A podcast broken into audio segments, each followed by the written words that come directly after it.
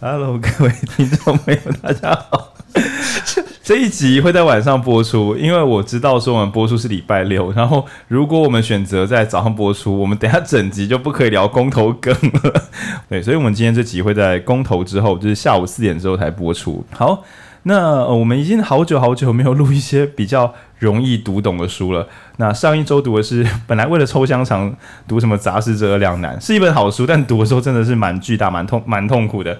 那呃，抽香肠活动还是持续哦，只要从从上周开始，一直到圣诞节结束前，只要分享我们杂食者两难，那或者是其他 Podcast，只要对我们影书店对分享我们影书店内容的话，我们就会抽出肉肉三十肉这家厂商所送的高粱香肠，祝大家有一个香肠好年。那今天我们要读的这本书呢，呃，是来自哪一个出版社呢？是来自远流，来自远流。OK，它这本叫《我们 MZ 新时代》。那这个 MZ 应该在台湾不是一个呃熟悉的词，其实它的 M 大概是我们说千禧世代，Z 讲的是 Z 世代，然后分界点是从一九九六年，那从啊一九八一到一九九六嘛，是八一嘛，一九八一到一九九六是千禧世代。其实就是老人家啦，因为现在所谓的“一九九”，像我我们整个团队啊，其实大部分都应该已经现在想一九九六年大概是几岁啊？算一下，是二十五岁以上。嗯，对，二十五岁以上，也就是说你在座各位听众二十五岁以上，你已经是一个这个世代分割的老人喽。然后如果是二十五岁以下，暂时我们称它为 Z 世代。那韩国它是用 M 是千禧年的缩的缩写，然后 Z 是 Z 世代的缩写。那讲我们 MZ 新世代，让我看的时候有点小困惑，说，诶，所以它的带宽其实蛮宽的。大概从就是现在刚开始的工作者一路到四十岁，都算是一个一整个新时代。但其实说来也没错，因为对五十岁以上的工作者来讲，我们整群四十岁以下的可能都是一种奇妙外星人，其中 Z 世代又是外星人中的外星人。那我们常会在职场上听到说，这种什么长辈跟呃新进员工可能有一些磨合。这整本书基本上就是在写这样的故事，但是它是以韩国的视角来书写。那我们请佩颖帮我们先简介一下。呃，这本书。很谢谢源流的赠书。那这本书它其实切成两个部分，一个部分是在简介八年级生进入职场之后跟主管之间的沟通，不管是磨合还是互动。那它有详，它详细记录了韩国的这样的历程。那第二个部分，它主要写的是。八年级生的消费习惯，所以其实这本书有带到对于八年级生的流行趋势的洞察，那也有提到一些他们常用的社群媒体，但是通常都还是以韩国为例。那这两部分，呃，我觉得以我们团队的属性，我们会想要切职场，就是第一部分的的重点，想要侧重职场的讨论。那我会觉得职场其实是一个很很有趣的议题，就是我先。讲我对于这本书的感觉，就是这本书它其实是第一本讨论八年级生书，就以八年级生为主题。在台湾一般都是以职场新鲜人为主题的书，那这本书是第一个讨论八年级生的书。那我是一个八年级生，我当然也会很好奇，就是外人是怎么看我这个年代的。对，那我我翻了一下，就是会觉得，嗯。职场它除了反映的是一个人的价值观，它也是反映可能一个人他对于未来的生活态度。那我想要分享我们 MZ 新世代这本书大概适合谁？我初分两群人，我从小众一点的开始讲。那比较小众的就是你想要去韩国。工作，不管是你是管别人还是被管的人，你要去韩国工作，其实他的职场文化应该可以给你一些。就是应该要带一遍，因为这本讲的是韩国的文化，所以呃，就算你在台湾，你觉得跟你的主管都处得很好了，但是你去韩国的时候，韩国主管可能一时之间也会把你当做是一个年轻人，外来物种。外来就是应该说他很，就大家不会特别去分说你是哪一个国家年轻人，就觉得你是年轻人，所以有些不管是投射或偏见，你可以预先理解的话，可以对你会有一些帮助。那当然，如果你更特别，你是去韩国当主管的话，应该是必买了。对，因为这本书是呃，作者是记者嘛，等于是同整韩国年轻人的语言啊、消费习惯啊、工作习惯等等，所以算是一本理解文化之书这样。对，那除了是因为我觉得去韩国去管人或被管，其实蛮。应该是蛮少的，就我的生命经验。然后，但但我觉得比较大群应该是对韩国文化有兴趣的。就是最近很多韩剧，不管是拍职场相关的、职场相关的电影，或者是在描绘大学生找工作的困境，其实蛮多的。所以，如果你对韩国文化有兴趣，也可以翻这本书，因为它充满了韩国的例子。然后，这个是呃第一种人，就是想要推荐给你们的。那第二种人其实是对于自己，如果你自己是八年级生，对自己有点好奇，或者是你是七年级生，觉得八年级生很诡异，那这本书它其实。虽然韩国例子帮不上你的忙，但它确实提供了一个框架。就像我刚刚讲的，这本书是第一个以八年级生为是为为研究框架写成的书，对那其实很适合拿来去思考，不管是检视别人还是 检视自己。那我觉得刚才片讲比较严苛啊，就也不是说帮不上忙，就是说这本书不完全准确的对应到台湾，毕竟每个国家都有自己的文化。但是我稍微翻过，我有时候它里面在讲，就是最新的八年级年轻人他们有怎么样怎么样的奇怪习惯，然后我看了会觉得。我难免还是有一点点啦，难免对，所以我觉得或许你也可以拿来翻一翻，你应该会大量的发现，其实自己也跟这本书中讲的年轻人一定会有雷同之处。那如果你从书中的角度会觉得，哦，原来在长辈眼中这可能是个负评啊，就自己可以稍微整理一下，因为是蛮有可能的。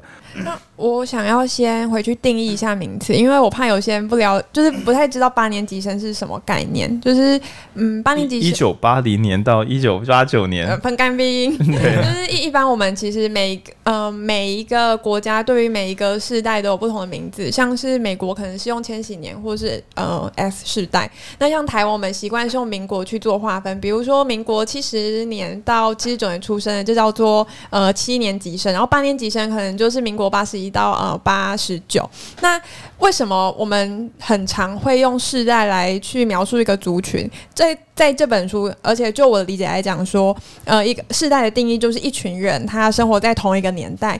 那在那个年代里面，他有相似的意见，还有相似的态度，还有相似的价值观。那原因是因为他们可能经历了共同的社会事件，或是政治变迁，还有历史历史的事件跟经济的改变。比如说像呃台湾的话，可能就是二零零八年的 SARS 啊。或是金融海啸这种比较大的，就是一些会呃影响人价值观的重大事件。那你们生活在同样的流行文化里面，比如说我们都听呃 TVB 国歌，反正就是每个时代，比如说很很久以前可能是某些大型的，比如说呃周杰伦、蔡依林，比较像是大型唱片公司的，就是就是呃音乐音乐者，王心凌对。对，或王力宏，或王力宏这样，应该是五月天吧？五月天对。那到近代的话，应该独立乐团又占了比较大的声望。对，然后也许在未来的话，是饶舌歌手或是实验实验性质的音乐会造成一个新的浪潮。那其实都，嗯，你甚至会说有点运气，运气就是谁在什么时候红，有时候甚至是整个时代一起决定的。对。然后我曾最近开玩笑说，大家知道图灵测试吗？就是他会问你一连串的问题，测试你是不是机器人。然后，如果你都答对的话，你就是人类。然后我们最近常想说，老图灵测试，就是哦，你也知道王力宏吗？哦，你是个老人。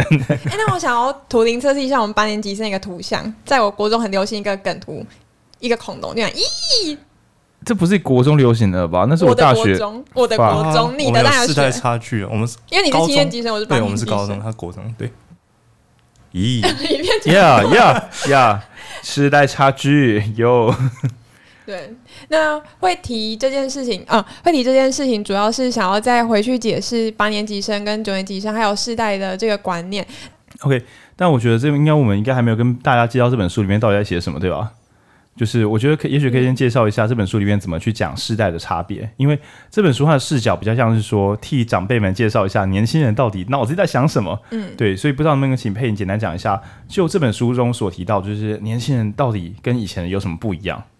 嗯，对，因为如果你没有先讲这个差距的话，其实大家哎，是真的有差吗？不是说他的刻板印象是怎么样的刻板印象？这部分我有点忘记了，我们请浩君可以补充吗？嗯，我觉得它里面有提到一个点是，它里面先提到一点是每个世代多多少少都会有不一样。那这些世代的形成，它的原因是什么？通常是上一个世代。的行为，或者是他们做事之后的结果，导致下一代的人看这件事情的改变。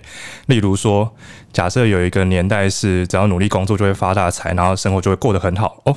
好，大家就可以，大家我们可能孩子辈的人看到爸爸妈妈努力工作有个好成果，然后就说哦，那我们这辈也要努力去工作才会有好成果。OK，所以这个时代人就会相信努力会有回报。但如果随着时间在改变，有一群人他一样努力努力努力工作。但是突然发现那年好像，诶、假设是二零零八年金融海啸好了，他们在那一瞬间，整个世代努力的人都因为金融海啸，反而努力的结果被摧毁掉。那他的子辈们就会看到这个点是，诶、欸，我觉得努力好像不一定有用，有时候选择或机会好像占了更大的呃比例。那我是不是就不努力了？他可能对下一个世代造成影响。对，那我们今天聊到的这个 MZ 世代，它里面就有提到一个点是。感觉这一层的人，哦，可能跟我刚才提到金融风暴有相关，就是他们觉得努力未必会有回报，或未必会有成果，所以埋头苦干努力一二十年这件事情，好像是不可信的，好像是不可信的。那同时也看到另外一点是，这点我想举直接举台湾的呃例子为例，大家知道年金改革吗？曾经有一群人觉得我，我知道，我知道年金改革，我有去开年金改革座谈会，还有很多愤怒的长辈觉得他们年金不应该被砍，我就去开会。我在外面，老人家问我，你为什么要来？我认为政治就是要透明，我就跟他们说，我来开会，他们就把我推倒，把我放在地上压在，把我压在地上打。对，我懂年金改革，浩君继续。这个让我一直打的，我要怎么接？为什么换语气啦？对，因为我一些韩国的书。对，那其实这个就是一个影响，大家会觉得说，那是不是缴国民年金这件事情也没有什么保障呢？那是不是少缴一点呢？对，我没有缴国民年金，来抓我啊，政府！很 好，感谢浩你的补充。对，欠了快十万块。对，所以。当代好，我继续，好，我继续。对，当代的年轻人，他们这边举回举回当代韩国年轻人的想法，就是感觉更注重当下或及时回馈，就是这个观念反而是他们比较能接受的。甚至会有一些人进公司之后，主管跟他说：“那你要不要就多努力一下，多加班一点，然后可能两年之后我们帮你升主管什么，你就可以赚更多之类的。”他们会怎么回答？会说：“操，我才不要！” 他说。所以这个月的加班费，哦，真的假的？他们你就有些会尽量去问说，那所以我今天做这个工，这个是今天是可以申报加班费的吗？那它里面真的有举到例子，是会有年轻人真的是今天没有加班费哦，我我先下班，有举到这个例子。哎，我觉得这样子对于劳资环境是件好事哎，他他会比什么？这就是蔡政蔡英文之前最期待的国民，就是不是有人跟他要跟你的老板，你要去跟你的老板讲啊。然后那时候蔡英文不知道到底是用什么样的心情去讲这句话，但他如果今天看到这本书，他就会点点头说：“韩国人，你看人家，韩国人家下班没有加班费就不做了。”确实他会超级，因为政府有政府能做的事，但劳工这样会超级加速劳权上升。对，抱歉打断，继续继续。不会不会，但我觉得这个可能也是他书中统计的案例，因为其实讲这本书他做的是比较多多在做的是统计跟分析。我自己感觉，因为它里面写的东西蛮零碎的，都是小案件小案件。那这可能只是其中一个案例出来，那当然还有其他不同的状况，或者其实大家听众听完后，也不要真的回去跟你老板配你嘴巴的笑意，配你说。没有，你说你说，我觉得他不算是统计分析，他就是。个案的采访、观察与猜想、观察、观察与猜想，然后他确实也有请他数位八年级生的朋友帮忙校稿，就他在书自己的自序有数位是几个八年级生对吧？数位，我数位八年级生还有类比八年级生。哇，太低噱头了吧？是数位八年级生。哎、欸，它里面真有提到 Web Web 三什么世代有分类比世代跟数位世代，对啊，所以我说我们现在用字要小心，你不能随便讲数位八年级生。我们请哎、欸，他啊，他就作者本人请很多位的八年级生朋友来帮他照稿，来去嗯更真实的描绘他想他想象或者是去。估计的八年级生的图像，然后里面有一个小故事，我一直印象很深刻。是他说，因为韩如果有看韩剧的大家，应该就会知道说，韩国他们习惯下班去 啊，不是吗？没有 哦，没有，不一定吧？他们有在玩死亡游戏。就是、他们很常下班去喝一杯，那那种喝一杯通常都是半强制性，就是前辈们可能要去谈生意，然后拉后辈来学习。那你等下要一起喝一杯吗？等一下，可以啊。没有，等下一起吃牛肉吗？对对对，那通常。都会有酒局啊，然后其实呃历代历年历代的后辈都不不敢拒绝，所以他们就是要有酒量才可以。他们要一直在酒局撑到结束，撑到酒，撑到酒局下班。对，然后他们还要就是护送老板回家，是 真的哦，真的，他们要他们要撑到，对对对对。那里面有个故事是说，有些年轻人会真的就不去聚餐，老板邀请他，就是觉得这应该是。那我觉得他们好像比日本强很多，因为。推荐一个日剧叫做《非兽性男女》，在 Netflix 有放。我最近有推荐配你看，因为每个看的女性都会让自己同步到新垣结衣里面，感觉很比较好。对，然后那部日剧里面的女主角或是各种职员，就原则上没有人敢拒绝酒局。对，我韩国的狼性就是牙起来。但我猜应该还是我猜的啊，应该还是蛮少部分，因为其实你要改变一个文化，有一点用个案来去，嗯，去。去说服说这个文化已经改变了，所以我觉得这是个案。但我看到那个小故事是觉得哦，说不定那个人是个内向者。对对啊，因为其实说实话，这种酒局饭局是外向者会比较方便一点点，他可以一路撑到酒局下班。但是很多人可能连一局都撑不满，就觉得为什么要坐在一群不认识的旁边？那我讲一个别的小故事，就是。呃，我前几天去一个朋友叫法米啊，就是算新创的公司，然后他们的员工就是问一个技术性问题，因为我们讲的是口条等等的课程，他就说他跟着老板去吃饭的时候，常常不知道要讲什么好，然后我就跟他老板互看一眼，他老板也很年轻，三十岁以下，我们就互看一眼之后，我就大胆的说，其实趁着你不是主持人的时候，有朝一日你会是大狗狗，你要带着你的学弟妹或是你的下属，犬对，带着你的小犬一起去开会，这个时候如果没有人要讲话，你就要负责。把气氛炒起来。但今天如果你是跟着去吃饭的，我跟你讲，点自己喜欢吃的，好好的吃，然后放松，点头微笑。然后如果你真的觉得太尴尬想走了，你就 传讯息给自己的朋友说打给我，然后他一打给你，你就跟老板点个头，拿手机。相信我，你的老板最担心的是他已经。有点尴尬了，可是旁边的员工没话聊。有他，其实大部分的年年轻老板都蛮怕员工无聊的，所以如果你自己找点事做，不一定会是僵局。对，就是放松一点。所以这个一起吃饭这个课题，尤其是类商务吃饭，或是跟长辈吃饭，就是因为我觉得我们公司应该都没有很超级社会化。对，就超级社会化，就是在一大堆人面前，然后吃饭啊，调动啊，然后。没有，我我觉得我在当中蛮社会化的，就是就是因为我每次。哦，我这这边要加插插曲哦，这个不礼貌插曲，就是大家知道饭局妹嘛？前前欢迎大家去听《安静是种超能力》。没错，就是当他进入职场模式的时候，是可以可以可战斗这样。嗯，对。那你这根据吃饭这个会会报加班费吗？就算工作一部分？不会。浩君，你不要害我。就就算我人生体验的一部分，确实我也因为吃过饭之后，就觉得跟那些人好像。也还有更更长的缘分。对，所以有时候我跟那些年轻朋友开玩笑说：“你首先要在意的是饭如果好吃，我们就先不要在意，毕竟自己吃好吃的饭也是要付钱的。”对，然后如果你去的时候你觉得，可是我很尴尬，你尴尬到某个程度，下次就不会叫你来了，那你就骗吃了几餐，对不对？像大家年轻人工资有限，骗几餐好吃的也是不错啊。嗯，那、啊、万一你吃饭还吃出心得来，就人家就只好找你吃饭，因为其他年轻人都吃饭吃的很痛苦。对，然后我们就好好的有饭吃。对，怎么讲到这里来？对，聊得有点远，okay, 就聊到就是这种小故事。那其实这本书就是一些观察跟采访集合成的一本八年级生，我觉得可以说是韩国八年级生观察手册。嗯，对，那里面有讲的消费习惯，害我我都不知道他是要讲褒还是贬。就是他讲说韩国年轻人可能会花超级多的钱，五六千台币啊。台币计值，我们不要那么玩韩元游戏。就比如说以台币来讲，可能说花八千块、一万块买一条牛仔裤，但上半身的 T 恤才两二九九而已。然后他，我觉得作者写的语气有一点点在讲说，这个消费方式好偏激啊，就是贵的超贵，便宜的超便宜。但我以为这是某一种最高级的消费方式。然后我想说，我是个年轻人吗？对，就像对我来讲，就是你全身都穿 Uniqlo，就是每一件都一千块以下，然后手表八十五万，人家也不会觉得你就是有什么不对啊。嗯，啊，我把气氛弄糟了。没有，我觉得浩宁讲的很好，就是其实这也是回到我对于这本书的感觉。其实有时候我们对于一个人是不是八年级生，看得到不是他的年纪，是他的行为。对，就像浩宁那时候我说要接这本书的证书，远流的证书的时候，然后我就说啊，浩宁这是一本写八年级生的书，我就大概这样简介。然后浩宁就反问我说，嗯，那所以配音你是八年级生吗？那他他他是八年级生吗？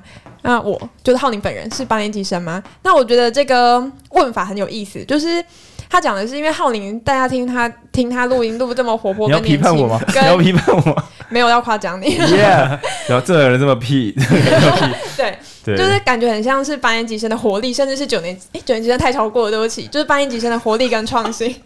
但其实好像小学三年级。我刚才录音前说在我们家里，然后因为我前几天深蹲完腿很酸，我就试着我还能跳跃，然后因为我们家的梁没有很高，我刚才差点撞到天花板，然后我心想，如果我跳起来撞到天花板，我这样算是一个八年级生吗？大家说大家有跳在家里试着跳跃看看，然后结果打到头上灯的经验吗？我是八年级生，我没有。浩宁有。我小时候现在还有前滚翻在床上前滚翻，用后脚跟踢破玻璃的经验呢。我这样算八年级生吗？你永远都是八年级生，我永远是个小屁孩。你永远二十岁，Forever Young。这个时候我们这样说，这个电台在污名化年轻人。我年轻人都是猴子。来，我们继续录音。就是我后来有个启发，就是对，其实我们我们面对一个人是不是八年级生或九年级生，虽然八年级生有一些普遍的特性，像是前额叶，不行不行，好，现在佩妮讲完，先。浩鼎会自己解释前额叶的连接是什么，我有点接不下去。听众都知道，听众都知道，就是八年级生可能会，比如说更善用网络科技来达成自己的工作，那或者说更有创造力，就是某一些偏见。对某一些人对于八年级生的讲刻板印象，其实就很像星座啊，比如说你说啊，射手座就是很坏、外向啊、活泼啊，双鱼座就是多情啊。其实我觉得有点像是。他佩妮现在是在觉得星座都是好小，对不对？我没有觉得我好小，我觉得它是一种观看的方式，就是它是一种描述，但不一定每一个八年级生或不一定每一个射手座的人都很外向。那你觉得八年级生会投四个不同意吗？咦咦！今天是很棒一集啊！我跟你讲，听众就是要等，在等这个，然后说看每一集都每一集都二十四万字，到底要怎么读？这样难道不能给我轻松时刻吗？这不就来了吗？啊，回到我要讲的论点，就是我，我你还会？你要想哦，如果你的公司整间公司让神经质、神经质的八年级生就会想说，我要不要找个更正经的地方上班？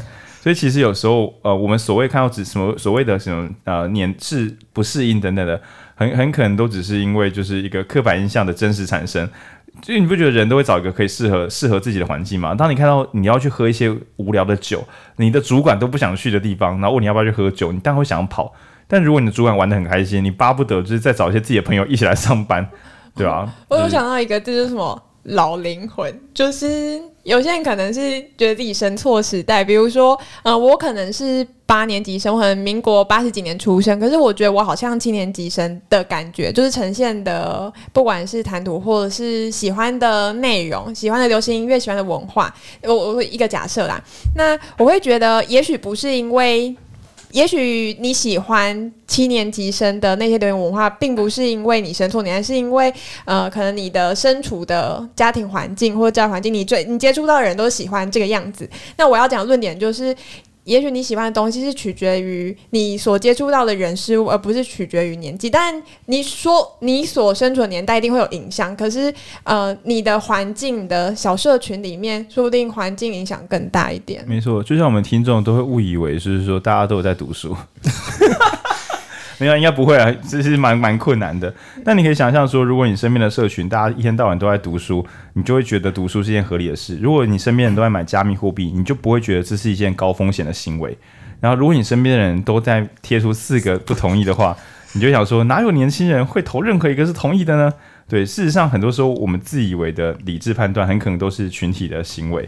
对，然后所以这本讲世代的书，因为我们一开始很认真切割什么是世代，还有诶，我记得有三个名词嘛，一个是世代，是用大时间轴。其实那个有点像是，因为我很想要了解到底人影响人的环境是因为内在的性格还是外在的环境？那外在的环境是因为家庭还是整个社会变迁？那从社会变迁，我就在想到，所以是时间轴还是呃历史事件？然后我就找找找找找，我就找了心理学的论文，然后一些政治学的论文。那我发现其实。政治学相关的讨论很多，那政治学的讨论，它这这本书没写，是我自己也额外找的资料，是他们大概会用世代、时期跟时嗯世代时期，好，哎，世代有三个，我们刚才前面讨论有三个，但一直忘了。对，因为因为这本书上面写的是新世代，嗯、所以身为一个严谨的书店，我们就很想说世代到底是什么？嗯，就比如说我们讲世代交替或是时期，有些是事件吗？还是什么的？那我大概可以出分呐，因为我忘记了。哦、然后大概可以出分，就是他们会讨论世代，就是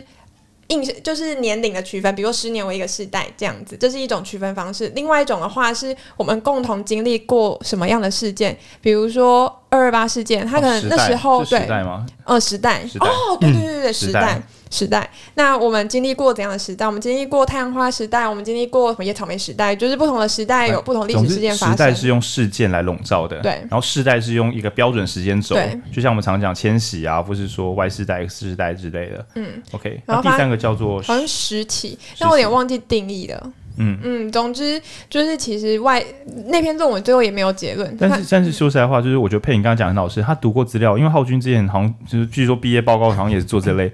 这个很重要结论是我们每次看到切割时代的书时，他都做一个假设，就是时间轴是极度有效的一种笼罩方式。那接下来就会陷入一个小小的危险，就比如说你身边的年轻人会加班吗？如果我们题目是年轻人会加班吗？很可能就变成是广广阔，就是广域性的去猜。但事实上，我相信听众朋友一定会知道，说某些上班环境大家都很热爱加班，而且觉得这样子才是靠近成功的机会。你去问广告业的人，他们加班吗？你去问他们有下班吗？我们要问谁不加班？对啊，应该是说这就是一个战场。然后你 你去问广告投手，他们会在下班后工作吗？你不如问他们什么时候要下班，如何下班，不如早点把钱赚进来，然后好好再休息，做自己别的事情。所以，如果你身边的环境其实都是同一种人的话，你其实会靠近这一边。那所以我们刚刚前面虽然讲世代，但其实前面佩影在开录前提出一个假说，我觉得这也蛮好的，就是网络作为一种真正的世代。那这边讲网络，你会想说，哦，是有网络跟没有网络吗？不，应该是社群。你所见到的社群，你网络上所见到的人们，会决定你是谁。那相当于是我们很久以前讲那个啊，监控资本主义，就是你的演你自己所点击的喜欢的内容产生的演算法推荐的内容，会慢慢的形塑你自己是谁。那所以呢，我自己有个小偏见，就是年轻人普遍会投民进党比较多，无法统计。对我来讲，并不是说一次投票结果表示大家喜欢民进党，我会说那是一次性的事件。但我的感受上也会觉得，就我看到的社群，当然这可能也是偏颇的，会觉得普遍来讲，年轻人对民进党的政见或是呃就是政治的行动会稍稍信任一点点。但即便如此，我还是在某一次的课程中听到学员有学员就是拿出呃非常靠近国民党立场的内容，然后我并不是觉得说你靠近国民党所以就不好怎么样怎么样。所以我当然会询问说，因诶，为什么你会这样想？对，因为我其实很喜欢问这种问题。然后他的答复就稍微吓了我一跳，因为他说，因为年轻人都反民进党。然后这时候我突然有今天我学到东西的的那种感觉，就是过往来讲，我会假说每个人会因为他的网络造成世界视他的视野界界限、视野边界的不同。但我第一次亲自接触到，就是确实我是因为用上课这个随机性让我突破本来同温层，确实也会有别人。他的世界中，全部每一则新闻都是对民进党不利的。那于是，在他的眼中，他很难以想象，那不就是就他所知，所有的年轻人都讨讨厌民进党，因此投票结果应该会如何如何？那我就想起，嗯，就是曾经在二零一八投同婚公投的时候，确实有年轻人有一种全世界都支持同婚，所以哇，那这个期待就会落差非常非常大。那所以大家要小心，过往我们可能是用世代来切割，但在这么方便的网络工具的使用之下，一个十二岁的年轻人在家里边上网，原则上就已经决定了他的部落在哪里。他的部落在他网络上志同道合的人，他们可能相信网络游戏，他们可能相信加密货币，他们可能从十几岁的时候就知道说读大学都只是游戏，因为除了少数公司收大学学历之外，所有人都知道只要有一技之长。比如说他可能在国中的时候为了剪一个校园园园游会的影片，结果看到六指渊的那个教学，然后发现说。诶，这个好像很厉害，于是开始学这个影片。他大概高中的时候就没有在插小学校，老师说什么一定要读国立大学什么，他就想说我要读国立大学，但我要读云科大，因为他们的设计系才是最屌的。对，那这些东西是辅导室教他的吗？是因为辅导室的老师对于 motion graph 很有理解，所以跟他说你一定要试试看。你看现在大家都走哪一行？诶，你们要不要试试看去读资工系？因为加密货币的区块链现在这个新技术的应用需要有一些技术技术底子的人。对，这几乎是不可达成的。对。那所以我会说，呃，我们过去讲的用用时间轴，用几岁几岁来切割年代，应该已经不太管用。对，那所以我会直接跳出讲一个超远方的启发，就不要随便想说我是几岁的人，所以我是什么样的人，或是我的长辈几岁，所以他会是怎么样的人。对，我们不妨用用网络靠近他们的部落，然后选择你喜欢的长辈，靠近他们的部落，成为他们的一份子，你就会成为你自己喜欢的人。那这样会比较放松一点，因为像这种世代的书，我都认为是拿来侦错，检查一下自己哪里很雷。所谓的很雷有两种，就是主观雷跟客观雷。主观雷就是你只要看完就会想说，诶，我在冲三小。那客观雷就是啊，原来这样是不好的，好吧？那在那些人面前，我可能不要这么张狂的表现出我的真心，因为可能会刺伤他们。而我从看阅读中知道他们。之所以觉得上班加班有价值，哦，原来有他们的原因。那我觉得没有，不过没关系，我不要没事去起冲突，这样对。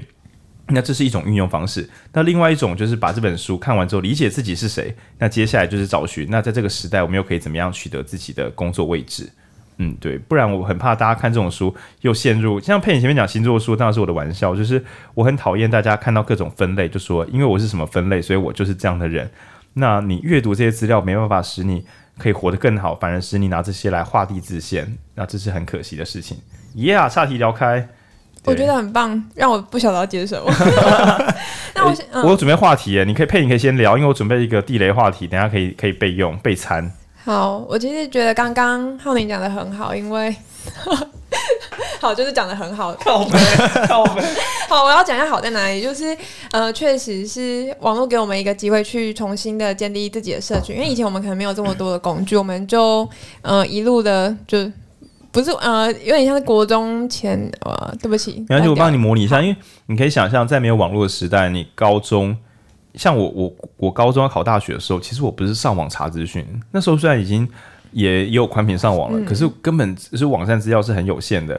然后所以其实原则上，我那时候印象最深刻是我去面试中医系的时候，然后教授就问经典题，问说你为什么？哎，那你有没有申请长庚中医啊？然后我就在当下愣了一下，跟他说我没有发现有长庚中医，因为我我很烂啊，我是我是考完学测之后才开始翻那个大本本啊。那大本本，我不知道现在后面，我不知道后面年轻人有没有那么大本本啊？就是大学考试录取分发，就是。那我觉得边还有。对，因为那一本会印下所有的学系跟所有他的积分跟要求什么的，那本有够厚啊。然后我记得那本很贵，所以我们班只有买两本还是什么，嗯、就是大家翻轮流翻了，啊，因为一人买一本，哎，你翻完之后就要 就没用了。对，然后那时候我翻的时候，因为我爸就是对中医系很有热爱，就说一定要读中医系，而且要读中国中医，他觉得中国中医分数最高，台湾第一。我长大之后还发现说，那是因为他的职考加权，就他的国文可能六倍或什么的，所以看起来职考分数比较高。所以我爸资讯也不透明，他搞错了。然后我是因为听我爸这样讲，我又对中医没有什么，就我觉得也不错。这样我都吃中药，我就选中医系。你知道，一个考大学的人竟然都进进面试考初审都过了，进面试考场了，还会搞不清楚到底台湾哪几个中医系？那资讯是这么的不透明。那如果在更早连网络都不发达年代，我们就这样上班。要找工作的话，根本就不可能用什么网络上有什么靠北中医师啊，或者这些中医师的一些小小小小的私人部落、私私人的那个聊天室，根本就没有这种东西。所以我们就原则上只能够非常非常就摸石头走路的去猜前人的职涯是什么。那到底有多少人可以在资讯这么有限的情况下开发自己的潜能，或者找出自己的特殊道路？根本就看不到。就算是有很酷很有趣的人，你也会觉得那是书上或是新闻上。就是我小时候在家里面看那种台视什么发现新台币，每次你看到那种很厉害的人，就觉得哇，那是另外一个世界的人。那不像今天你看到很厉害的人，就想说加个好友私讯他。当你私讯的时候，你会发现所有看起来很酷炫的人，其实都很可能一瞬之间离你很近。他甚至大部分鼓励你该做什么才可以变成自己喜欢的人。那在这个网络互助的情况之下，资讯变透明，所以其实嗯、很久很久以前的那种。照着格式，照着时间走，照着年代，因为产业的变化，因为资金的变化，因为生育率的变化，所以造成整个世代的人都长一模一样。这件事情已经，我觉得大幅度的瓦解了。所以你会看到有那种呃二十岁的人看起来老气横秋，也会看到三四十岁的人就看起来像是个快乐的屁孩。然后于是你就会想说，诶，也许我还有不同的可能。但当然，有些人的网络跟他的社群时，他只看得到比较僵化或是比较有限的职涯。那他。虽然说整个世界都很酷炫，但是这个人自己的网络封住了他自己，所以反而网络对啊，整个动态的世界对他是无效的。对，我想讲的是这个，他的两极化变更严重了。我想要承接浩宁的话题，就是像这样子，经由网络去建立自己的生活圈，甚至乃至于整个人格。好了，那这样。有新带来新的机会，但其实也带来新的焦虑。如果有听我们监控资本主义时代的那一集，应该就会知道说，我们在社群上面演算法，我们会点自己喜欢的东西。所以我们在不管是滑 Instagram 或是滑脸书的时候，我们永远都最烂的那个人就是你自己。对，所以它会带来一个新的焦虑。那回应到说，那我们要怎么回应这这样的虚无感或失落感，或是我们甚至会觉得自己好像没有存在的意义，因为毕竟是自己是最烂的那一个。那我会觉得还是要回到我们电台的主轴。就是相信阅读，勇于改变嘛。啊，刚才 是大人学啊，不要乱抄。因为我自己晚上在打电动的时候，我通常都听大人学 podcast。难怪你打那么烂。大人学的台是听了就没办法专心做别的事，真的蛮厉害的。对，然后我觉得在讲这个价值感的时候，因为这个书还有另外一个大主题很有趣，叫工作不是唯一。然后这个点真的会是长辈的雷雷爆了。对，但我自己也常做这相关的事情，就就是说去上班的时候，比如说是中医师嘛，我领中医师薪水，但我就是。一下班，我就会做自己喜欢的事，甚至没有患者的时候，我也没有在读中医的书，我就在修自己的计划书。我觉得我的工作就是患者来，尽我全力把他看好，不要添乱子，然后让患者对诊所产生信任感。那如果他对其他医师有负评，我就帮忙救火；如果他觉得我们诊所不错，我就鼓励他继续就是维持自己身体健康。我就觉得我有尽责了。但是我也是继续回诊呢、也是啊，也是啊，也是，就不是不一定是不一定成功，不一定要在我，就是他就算给别的医师看也没关系，因为对我来讲，我的尽责就是诊所的利益最大化，对，大概是这样。好，那但是呢，我相信有些前辈或长辈一定会觉得，这个中医师在领薪水的时候，为什么没有患者时不认真的多读点中医的书，或是就是打电话叫朋友来看诊？因为以前真的讲认真的，以前长辈的时候为了业绩很认真，会做这些事情，这样对吧？那这就是观念上的不同。然后因为书里面有讲一个，就是呃，工作不是唯一。然后我就等一下就可以开始聊一些我们这个工工作伙伴，然后最近跟他的主管出的一个隐形冲突。那个工作伙伴本人并不知情，对，说不定他有机会听到这台，就说：“哎，这个人好像我自己，就是你，你完蛋了，你这样。”对，那配音有话要说，我们从配音开始。我我没有话要说。哦，真的吗？那你你刚给我比 OK，你不我可以比 OK 啊。我我我先补一下哈，就是其实书里面他有提到，就是年轻人，就是刚刚前面有提到，但是好像。公司都会要求大家加班，这好像是常态。就是某些前辈们或上代人觉得这是加班是常态，为公司奉献是常态，还是没有加班费的加班？对，没有加班费的加班。对，但这一代的年轻人开始会觉得说，哦，我就是领薪水，我跟你签什么契约、合约写怎么样，我就事情做完准时下准时下班，或者像刚才浩宁讲的，我上班时间也不要累嘛，我把事情做完，下班时间就是我自己了，我为什么要加班？我我那个比较坏，我是连上班时间我都觉得患者不在的时候，我划个手机不碍事吧。对，但你的情况有点是，你的契约里面有写你要去打电话给病人吗？可能没有写到。没有，没有，没有，没有。对，那就不在我上班时候在职场上工作。对，不在不在那个规范里面，规范里面的其位不谋其政。抱歉，抱歉，继续，继续。那我觉得这个点，我我在猜测有个原因是，也可能真的是随着网络的发展，所以大家的视野开始不一样，变广了。他的视野不再是绑在公司里面，他的社交不再是只有跟公司人喝酒。浩君的意思，浩君的意思是有了网络之后，大家开始发现公司的老板不一定是最 OK 的、最强的那个人。世界很大，老板虽然说说了很多道理，但是。我我是没有讲到这一边呐，我只是想说，除了工作之外，还有很多好玩的事情。对啊，像课后工作不是最有价值的事情啦。对，这点其实我们在呃《职场新鲜人》这本书里面有提到一点，就是除了工作之外，其实我们现呃越来越多人开开始注意到一件事情，就是包括工作后的休闲，或者是我可能还需要透过工作以外的时间去进修我自己想要学的东西，但不一定是我现在在做这个行业的事情。有可能是我自己的兴趣，像我有个朋友，他在做补习班补教业，补教业的算是助理，就是行政助理相关。但他知道这东西不是他的兴趣，他不是做一辈子，只是他此刻用这个呃有这个工作谋生谋生对谋生。那他非常厉害，就是他在下班之后去研究呃研究动画怎么做。太夸张了吧？他说的动画是他他在他是在研究 VTuber 这个东西，是帮他画那个俗俗称 V 皮，就是 VTuber 的外观。哦、对，我想说，哇，你的补教我记得蛮超，工时蛮高的哦，假日也不多啊，你这还可以练，哇，厉害厉害厉害！但你你想要有一个，我今天有一个人，他在白天在补习班上班，那他他的志向不是在补习班里面，你要要求他下班之后去研究这个补习班的东西。我觉得对当代来讲这是不太合理的事情。对，所以，我我觉得有些老板他可能有点小心痛，就觉得说，可是我觉得我们公司蛮有价值的呀，对吧？因为因为说实在话啦，我们都知道有些员工就是非工读生是员工，他其实是他是员工，但其实他的工作跟工读生差不多，他只是身份不是工读生而已。通常老板不会觉得这种人下班心思没有放在身上又怎么样了，但比较难过应该是那种都已经是正职，然后也有长期计划，然后专业也给他做，结果还是。对，哦，嗯，就还是没办法继续成长下去，这会比较心痛一点点。然后，因为我们现在在录音，我们有个内规，就是我们四个人呢可以借由手上的手势，比如说比圈或比叉，然后来那个来表示要不要接球。浩君比个巨大的叉叉，他想远离风暴圈。可是佩影为什么要你举？你要举叉叉？为什么你要拒绝一起聊聊呢？好，我们就一起聊聊吧。因为我觉得我们这边应该没有什么风暴，我自己感觉了。好，对，嗯，那我们来聊别人的事。好。我有一个朋友啊，一个年轻朋友，然后他到一个年轻的 NGO 那边工作啊，然后在工作的时候啊，他有时候晚上会累累，难免嘛，人生难免会生病，病不累累嘛，对不对？我们配音有时候也病病累累，我们也是觉得没差这样。对，那这个病病累累的朋友呢，刚好有一个就是在病病累累之后，因为时间到了，所以就想说，哎，刚好告一个职涯段落就要离职。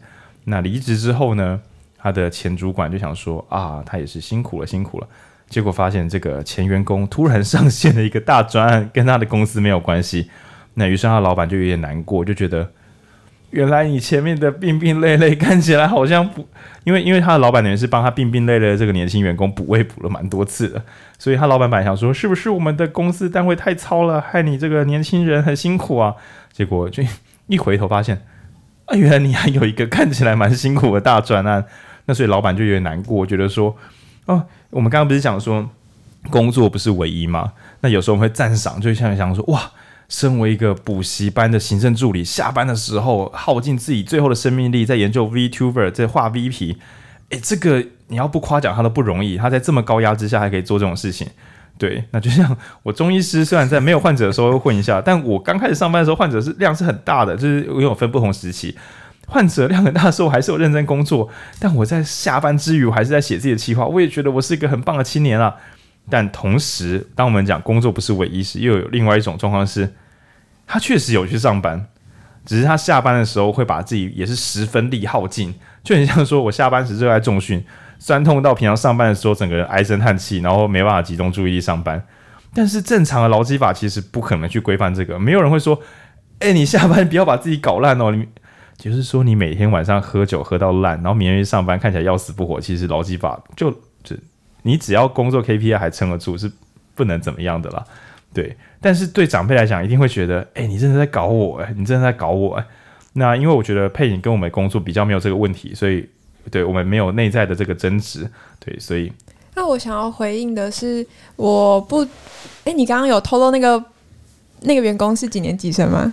应该没有算错，应该是 Z 世代吧，二十五岁以下。好，嗯，我会。我有个评价，就是不一定是哪个世代的问题，但它确实跟世代有关系。那原因是因为，说不定在民国四五十年的时候还没有这个问题发生，因为大家不太可能会有兼职，然后下班把自己操到半死，之后上班没力。但有可能，但原因可能是因为要养家活口，而不是因为自己的兴趣。我知道骗你讲，就是说，如果你今天是下班之，诶，以当代的哦，我知道了，以当代的中年老板看到员工下班之后还去打工。赚一点零用，就是去去打那种计时人员的工，然后多赚钱。有时候老板搞不好会心生内疚，觉得我们应该多给你点钟点。但是看到员工下班的时候，可能在自己在做一个某个东西。好了，开个玩笑，比如说他们员工下班在录 Podcast，每周一集，每周五集，每一个礼拜录五本书，然后把自己录到心力交瘁。那老板有时候就心想，好像阻止你这个也不太对劲，但是。你领薪水，为什么？就是为什么你会在下班的事情影响到上班？对，那在这本书里面的观念，大概也是大概极端到这个程度，就下班就是下班，后面就是自己的时间。那甚至说，比如没有加班费就不做了。对，那主要是因为这个生活不是只有只有上班而已。那我们刚刚在行前的时候有个类推，就是说，因为佩影刚刚也讲到嘛，大家都在网络上看到更棒的大家，可是很可能在社群这个指标上，上班薪资很难被排进去。那我用两个简单的一个类推，第一个是很少人会在在社群上亮薪资，是一件蛮耻的事情，因为一山还有一山高，这种事情风险是很高的。然后第二个事情是，你想亮薪资啊，你自己的同才不是薪资都跟你差不了太多，你亮这个其实是不特别的。所以在社群上想要看起来是一个闪闪发光的人，其实原则上文章都是特别的。这真的是发写作的奥义，只要是社群上少出现的东西，又有一点价值，它就会超级发光发热。那当大家都拿出特别的东西挂号，非上班薪资，每个人拿出来垫的都不是上班薪资。那当然，每个人在上班时就会有一种，如果我只有上班薪资，我就是最烂的那一个。对，所以比如说，也许我会录 Podcast 啊，也许我会做呃校园独立杂志啊，对，那都有可能。呢但也有可能说，我下班的时候，我宁可跟朋友喝到烂醉，拿来发文，他都会比我跟人家讲说，我今天我这个月上班又有准时上下班。对，因为这件事情反而是一种好像是很羞耻的事情。那所以也许下班是跟朋友去爬山，也许是找到很多好朋友去吃火锅，甚至是你可能用零元然后买了一张 NFT，然后挂三百块卖掉，说诶赚了三百。这种小小的快乐拿出来发文，都会比上班下班领薪水来的值得发文。久而久之，整个社群全部都泡满，谁在下班后比较酷，谁就比较赞。那这样又要怎么让大家能够沉得下心好好上班呢？除非。除非你的真实社群在乎的是薪资。就是佩影前面在行前的时候聊一个很棒的例子，就因为佩影阿妈之前过世嘛，哎、欸，外婆、嗯、阿妈、呃、外婆，然后他发现说那个藏仪社也是一个年轻人，嗯，然后他就感觉到，哎、欸，其实就这个藏仪社年轻人在聊天的过程中，就是这个年轻人身边的社群，可能也都是一些长辈或是嗯在地的年轻人，其实大家蛮看重好好工作，把薪资赚多一点点，就是赚钱，可以尽早买房子，然后就是结婚生小孩，对，所以大家要注意是。不要说什么网络时代，每个人都有每个人的社群货币。那当我们使用社群网站的时候，我们的社群的主流，比如说发文会有很多人按赞，或是你做很多有趣的事，大家会很喜欢你，就是我们的社群货币。但是当你的网络其实没有这么强健的时候，你靠的是线下的社群，而你身边的线下社群在意的是别的价值观，比如说薪资或是收入，因为他们也不是领薪水，还是老板这样，是收入。那这时候收入就会是你努力的话题。那甚至你包一个大红包给你的爸妈，可能会成为你的社群中最棒的人。那你可以想象说，在学术机构，为什么假设啊，有些地方薪水超级烂，工时超级长，但谁可以先登上国际期刊，谁就是最棒的人。所以，变所有人都在就是有点像说挖掘自己的身份地位。那大家一定要小心，看到这种世代书的时候，其实要想，大家只是有效率的在挖，挖出自己，挖掘自己的身份地位，然后让自己变得更好。那我想要回扣讲，就是每个世代都有每个世代的挑战。那我觉得八年级生是处在一个可以，呃，我们讲斜杠好了，可以兼自己喜欢的工作。一方面是为了满足浩宁刚刚讲的，可能是社群上面的需求；另外可能是寻找另外自己的意义感。那八年级生应该是这种工作习呃工作模式的第一批人，所以其实他们都还在找，就是这样的平衡在哪里。那我会觉得这个寻找是需要时间的，所以你可能。自以为可以 handle 你工，就你可以平衡工作上的工作跟下班后的那些工作，所以你就都接了，直到你快撑不住，你才会有一个逃避心态，是那不然上班我就先请个假好了，然后慢慢的有点像是你明明知道这个是不对的，但是还是做了这件事情。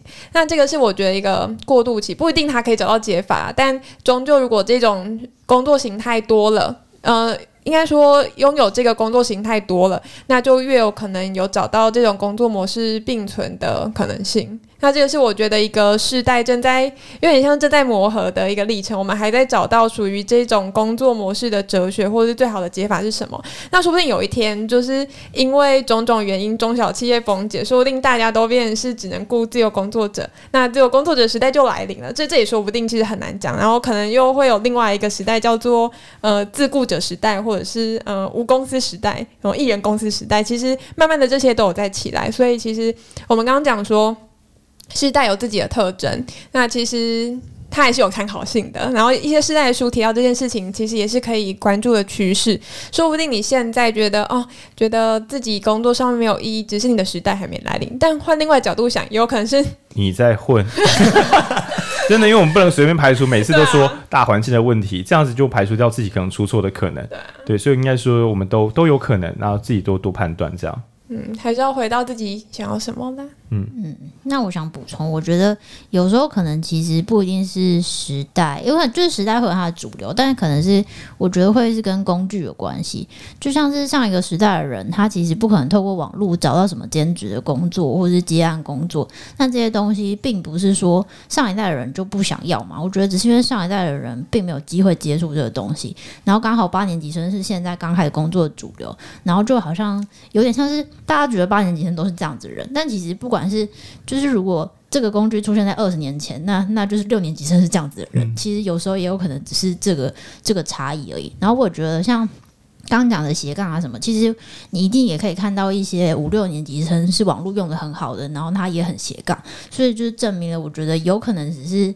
真的就是刚好你现在这个时代在流行这个工具，然后产生了这样子的的行为模式，然后你刚好有符合或是没有符合而已。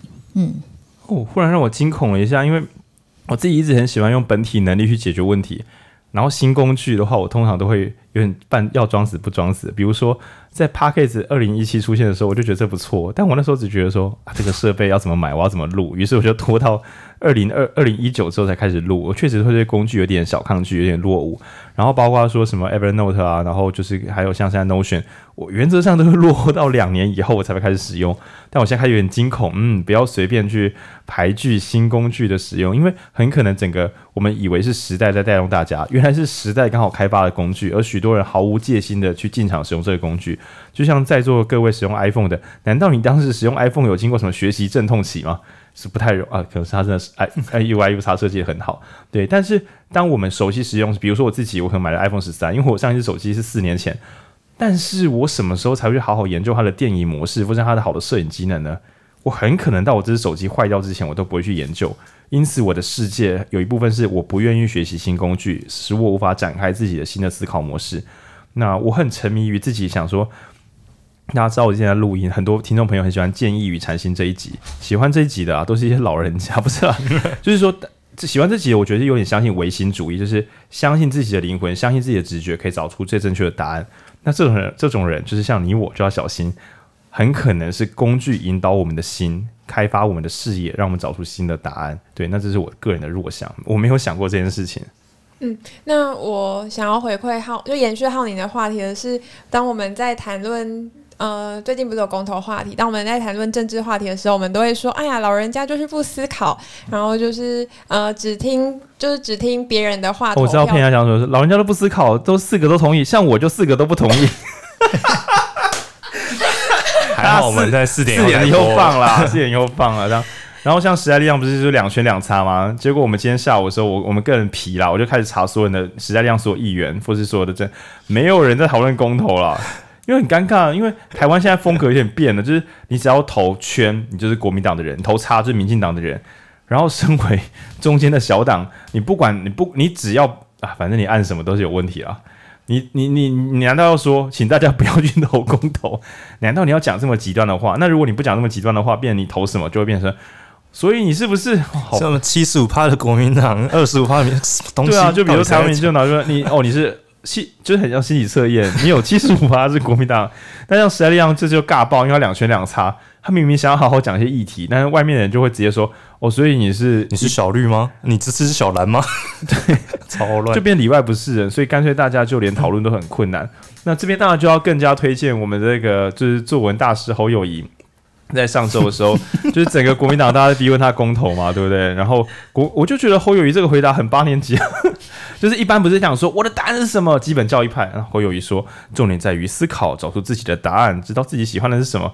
然后想说，你他妈作文大师真是不得了，这样对，干聊偏了，怎么聊这里来？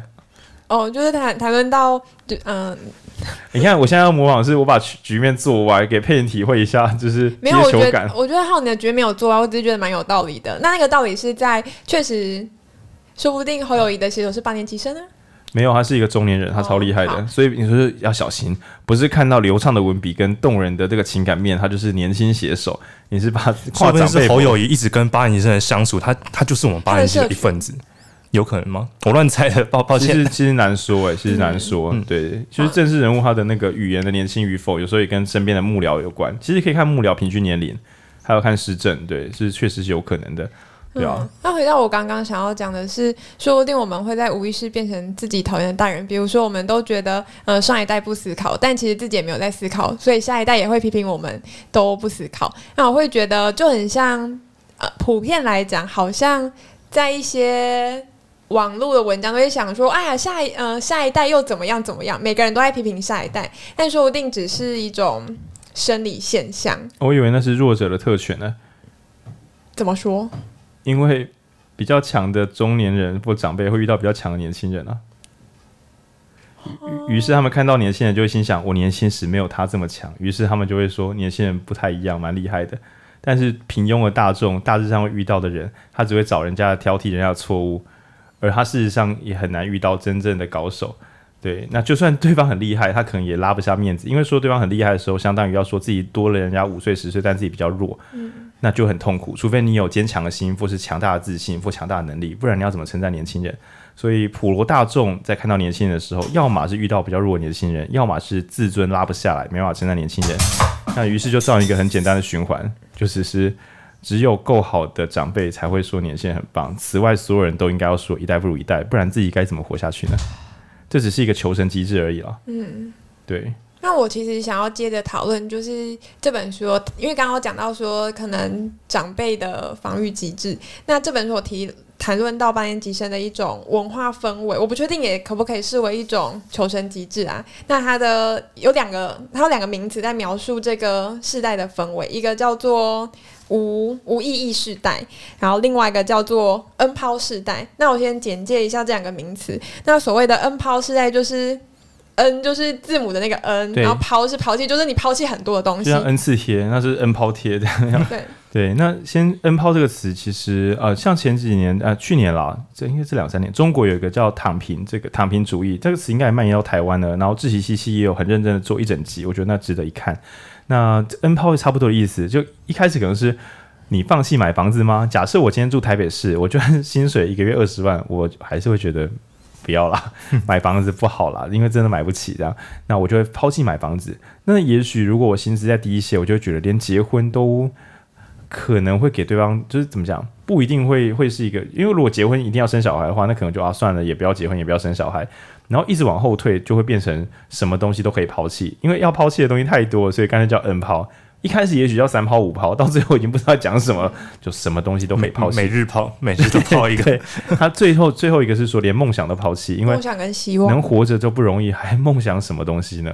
对，那是 N 抛世代。那另外一个词叫做无意义世代。那我想，嗯，他的意思比较是抛弃一些抛弃一些标准。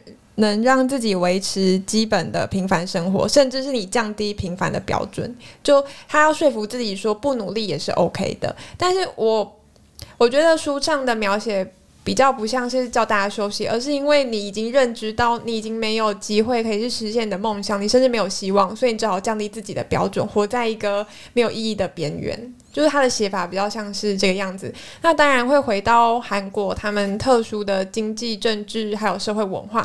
台湾目前好像还比较乐观一点。对，因为就是大家可以随意的看各种韩国相关的文化影片，都会讲到在韩国，就是如果你没有考到好的前三名还是什么的大学，然后你没有进到大企业三星或 LG，你的人生就完蛋了，因为你的薪水会差啊，好像是标准薪资，如果大公司标准薪资，那你没有考进大公司，薪资就剩六十趴。那想象一下，一毕业就是你的同学全部都月薪是十万块，你剩六万块，然后基本的那种开支又到六万块左右，你就会有一种这一生大概就是锁死了，对。然后所以呃，我会觉得民族性嘛，比如像鱿鱼游戏，如果在台湾就是台剧，如果做这个，大家可能会觉得太偏激了吧？真的有必要这样？考不上好大学也没关系啊，我们几十年前就有人拒绝联考了，还不是一样可以过得不错？这是认真的，真的不是笑点啦，靠腰。我们想到同一张脸，什么意思？就是过得不错的拒绝联考的人啊！哎、欸，你们想到是谁？我忘记那个名字了。不是啊，我说我说我说我说就是那个人啊！我说的是就是吴祥辉，对啊，因为我觉得那是风气，因为在一个憎恨啊、呃，在一个完全崇拜升学的环境，你拒绝联考不可能可以在社会立足的。所以，是台湾已经做好准备，就是拒绝联考竟然可以成为一种卖点，表示社社会上隐隐约的觉得联考不是那么好的东西，不完美。然后，所以像我们的可能是啊、呃、学历测验啊，各种考试制度都算是走在全亚洲最前面。嗯，所以我们的环境本来就比韩，不要说比韩国，我们可能是全亚洲状况最好的国家的国家。对，我们是国家，对 对，就没有什么好讨论的了。四个不同意。哎，哦，你不要 硬接。徐浩君，对，年轻人，年轻人，年轻人，年轻人不懂，年轻人太冲动了。对，看我讲到哪里？好，呃，所以好，没关系，我来接，就是。我是真的断梗了，没关系，我来接，我来接。好好好，就是我觉得这个这两个现象虽然是这本书用来描述韩国的八年级生世代，可是我觉得也可以用这个框架来回。虽然台湾不一定社会风气可以印证这两个世代氛围，但是我觉得回到个人身上是。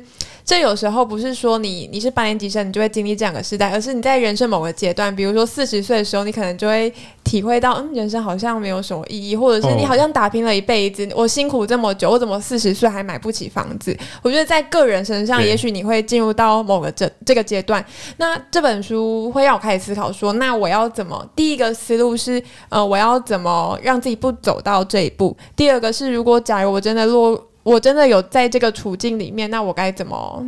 怎么诠释我自己？嗯、哦，这是比较小我式的想法，就是我该怎么救我自己？那曾经是政治系的浩君，有没有关于大我的诠释呢？很勉强，怎么大我的诠释？好啦，开玩我开玩笑，因为我偷准备答案了。就是其实像这种世代的书啊，确实，我们我我自己认为，首先我们要先顾住保护自己的心。不要随意的让自己进入绝望的境界。今天别的国家，它出了那个经济状况，使得没有考上好大学，就像鱿鱼游戏一样。如果四百五十六个人只有一个人可以上好大学，你没有考上，跟死了没两样，不如去死。就这么可怕的世界，在台湾目前还没有发生。对，那这是一件好事。所以，我们个人该怎么样避免自己失去梦想、失去意义？什么东西都可以抛弃，这是要努力的。但是今天，如果我们心有余力，就是你也许是二十五岁，也许是三十岁，你隐隐隐约约感觉到你还蛮喜欢你自己的工作的，而且你的薪资。呃，吃得饱，穿得暖，甚至在未来有机会买得起房子，甚至有机会就是你已经加入 Web 三的世界，你已经开始赚得到钱，而且你跟一群可信赖的人一起工作，你有很棒的社会安全感，你不需要向别人炫耀，因为你觉得自己很棒，所以你不需要向他人炫耀。那当你在这个环境的时候，也许你就可以开始思考下一件事情，怎么让整个世代的人都可以过得好一点点。然后我觉得这是算呃台湾的超级强项。就是我们的公民、我们的志工、我们的社会运动者，那甚至是我们的政治人物，蛮多人都很有爱心的去协助那些状况不够好的人。对，就就我前面讲什么国民国民年金要缴不缴，那是一回事。但是许多政治人物，其实他们本身的家庭背景要让他们过好日子，应该没什么大问题。然后许多公民也是自己都已经可能是工程师啊、医师啊，要让自己吃饱穿暖，不是什么大问题。但大家都心心念念在在意，说我的其他年轻伙伴，或是更未来的孩子们，他们能不能够不用抛弃梦想，然后可以做自己喜欢的事情。然后我觉得这一切算是一种超级惊人的台湾价值，对，所以我会觉得这本书有些时候不对应台湾，并不是说韩国怎么特别烂或什么的。对，我觉得在这个国家经济就是集中在特定的大企业，也只是为了求我们可以先超车其他国家，就像韩剧。他十几年前可能就是就只是日剧的赝品，根本就没有人想看这种粗糙的东西、无聊的笑点。但是砸大笔预算之后，在十几年后还是开出了一些惊人的成果。对，那像这样子的话，你可以想说，哇，他进步的好快，但他也是用超高速压缩，就等于是牺牲了很多东西来换取价交换呢。对，他是牺牲了许多人的梦想来换取这个国家可以成为跟别人一搏的国家。那所以我觉得民主就像我前面讲去中心化什么速度有时候真的慢，然后效率也不见得高，但是它很扎实。那就像公投，今天如果政府真的踢独蓝讲说，看大家提这个到底要提什么，对吧？因为政府被质疑的时候一定会生气气嘛。那他大可以就是，比如说他在国会又有绝对席次，那他大可以就是启动一些方式，直接把公投没收。我觉得是应该是做得到的，以他们的绝对席次。但是今天这个没收只会让民主越推越远。那所以宁可来公投，那也许结果是，呃，执政党喜欢的，也许不是，也许是公民喜欢的，甚至公民投完之后回头想，诶，我们好像投错了。就像我们今天有选举有罢免，每一次的罢免都相当于是公民在忏悔，就是我们上次在投什么。对，那这些事情乍看是没有效率的，但就这个没有效率，反而可以安稳的让大家慢慢的找出自己的答案。然后我在看这本叫《MZ 时代》的时候，我觉得这确实不是台湾，那是一个。这本书里提供的是一个更严酷的环境，更没有选择的环境。那在没有选择之中，除了自杀之外，我们能做的就是放弃一些东西，让自己不要靠近死亡。对，那这个讲起来很消极吗？我觉得也不。我觉得即使身处在台湾，大家难免都会有一种我怎么努力都没有别人好的，这一定还是会这种时候。对，就像我之前忘记我没有录音有讲，就是哎，好，上一集好像有讲到，就是我虽然自己过得不错，但是看到那种。呃，跟我同年龄的人可能说，哇，什么他们公司营那个年每年营收已经破亿了。那我想说，我还在这边录免费 podcast，还是会有一点点觉得比不上人家，这是真的在所难免。然后，呃，可能像是文章的战术啊，不是说主持的能力，我们甚至会拿自己擅长的东西去跟别人比，然后发现还是有更强的人。可恶，我是不是很烂？然后薪水啊，然后可能是买卖的眼光啊等等的，你难免都会觉得自己是不够好的。然后我都会觉得，在这种时候，适当的启动躺平主义。就觉得啊，算了啦，我今天不要想那么多，我现在要去叫一桶炸鸡来废一个晚上。然后我觉得这种指向性的自暴自弃、技术性自暴自弃，很可能是让我们可以快速修复自己的方法。对，因为你从这本书我们可以看到，一个没有选择的地方，大家只好趋近永恒的去做一个假性自暴自弃，其实是为了求生，其实是为了求生。那我们自己在工作时，如果也让自己陷入那种好假性绝境的时候，反正你知道，我们并没有比昨天差多少。那为什么我们今天觉得自己很烂？这是假的，只是我们的心在作怪。那我们就自暴自弃一天，明天就好了。对，那这也是我的一点小建议，因为很怕大家觉得韩国这么压迫的环境，他们很痛苦，可是台湾充满机会啊。那我怎么会这么烂？干，你有完没完？就是不给你机会，你你就是很惨。然后给你机会，你又嫌自己不够好。给你这个地方有机会，意思是你可以多试几次，不是一定你会超强，好吗？对，就是你失败了没关系，你可以再试一次。那你不小心就是在公司跟老板吵架了，不去喝酒，老板之前你，你就去告他，因为他违反劳基法啦。而且社会会站在你这边的。那如果真的你讨厌这间公司，然后呃你自愿离职或非自愿离职也好，参加职训，诶，说不定职训之后就像浩君。他现在呢在好明，他很喜欢好明的工作，因为他带志工真的蛮强的。但是他选择兼职，原因是什么呢？啊，其实某种程度上是为了赚钱，然后另外一种程度是为了正感感感受自己的多元能力。然后就是对方如姐姐也觉得，诶，这个蛮酷的。因为浩君另外的工作是水电工，水电工呢就是一种打猎工作，他可能说没有案子时就饿死嘛。但是如果接到案子的话，就是他也可以去感受自己的能力能不能够完成一些事情。然后这个能力乍看好像跟公民团体没有关系，但每当公民团体如果有那种室内装修或是出门要接水电的时候，这个奇形怪状能力又派得上用场。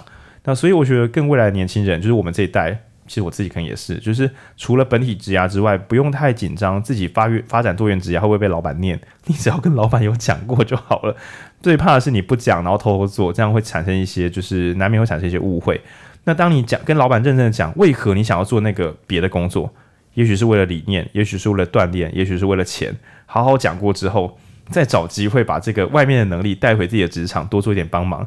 那大家都好好上班，就你最特别，就你特别可以帮公司做一些其他人做不到的事，那应该是可以消弭掉这个冲突的。然后至于花费的方式，我也会觉得大家都在求生，然后集中资金买特别重要的东西，让自己感觉自己是个特别的人，同时不要把每个东西都花花钱花到爆。确保自己的经济不会出现一个危险的黑洞。那我自己觉得那也是一个很有智慧的，我自己觉得那是一个很有智慧的解法。那只是书本中感觉他描述起来好像是一个长辈会觉得很怪异。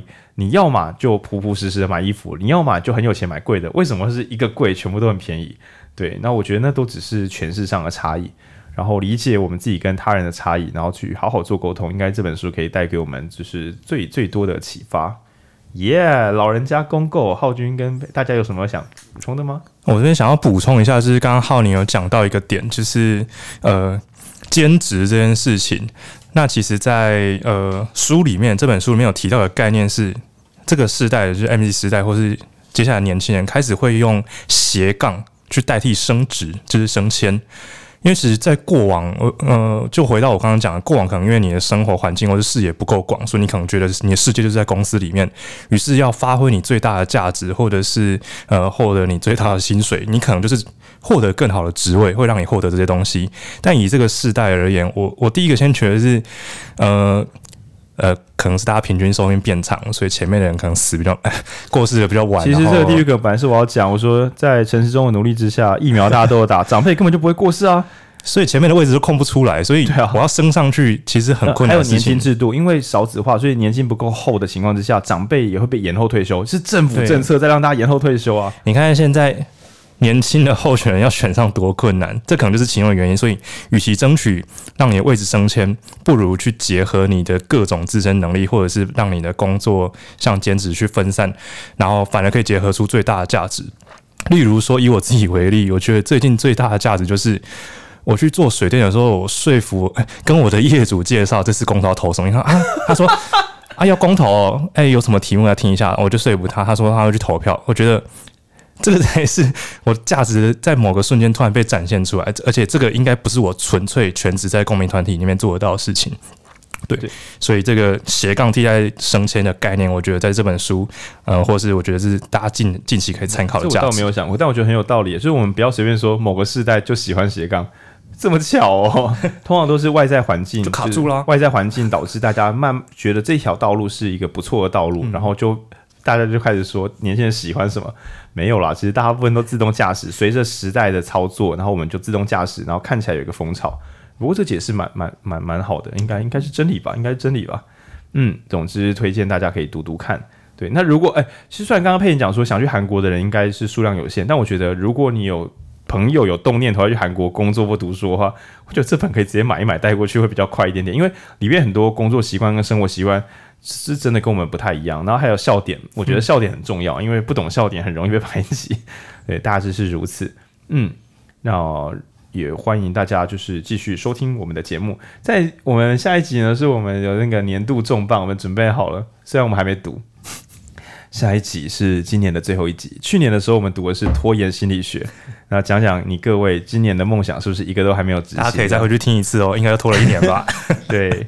那在今年年末呢，我们这这这个最后的一个月底嘛，那我们讲杂志就是两难，找到自己的生态系，然后也讲这个 MZ 时代，讲讲年轻人的苦苦难跟它的原因。那最后呢，我们要来年度巨献收尾，叫做我们成了消耗品。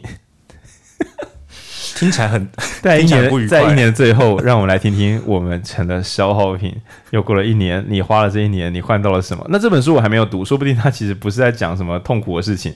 对，那我知道他在讲的是年年轻，就整个年轻时代。那为什么就有点像说你在社会上拼死拼活，然后最后成了消耗品这样？然后我们自己浅浅的翻过之后，觉得应该是一本蛮深的、蛮酷的书。所以下周再跟大家分享，祝大家可以成为优秀的消耗品。好了，那公投已经结束了，我们来看开票吧。拜不，拜不，应该不会有人在这时候听吧？